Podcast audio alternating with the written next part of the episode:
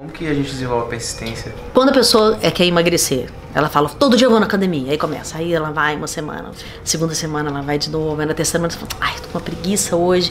Quando ela fala isso, ai, tô com uma preguiça, hoje tem uma técnica que é ótima, por exemplo. Ela chama 5 segundos, ela é anti antiquíssima. E vou te falar que ela tá lá nos Vedas, tá? Que são os ensinamentos mais antigos, 5 mil anos de Cristo, dentro dos Vedas. Os 5 segundos é o tempo que você vai dar para o seu cérebro entender que você aquilo é uma, uma ordem que você está dando para ele. Então, acordou de manhã. Na hora que tocou o despertador, por exemplo, primeiro, deixa ele longe da, na, da beira da sua cama, deixa ele na sala, por exemplo. Tocou o despertador, em vez de você ficar virando para um lado para outro, você se dá 5 segundos para levantar. Então você levanta, respira, escuta, escuta o despertador tocar e você toma uma decisão. Eu estou indo fazer ginástica. E vai, e vai fazer ginástica.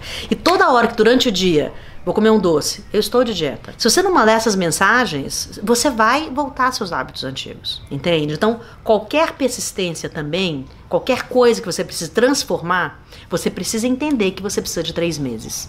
Qualquer coisa no nosso na nossa mudança de comportamento, você precisa de um tempo. A célula precisa entender o que, que você está fazendo. A gente é cachorro. Você ensina qualquer coisa pro cachorro, ele só aprende depois sete vezes, às vezes sete dias. A gente é igualzinho cachorrinho. É tudo uma questão de repetição e de hábito. Só que a gente tem inteligência, então repetição, hábito e entendimento, raciocínio, tomada de decisão. Então você vai colocando tomadas de decisão mais inteligentes na sua vida. Nada mais é que uma metacognição também.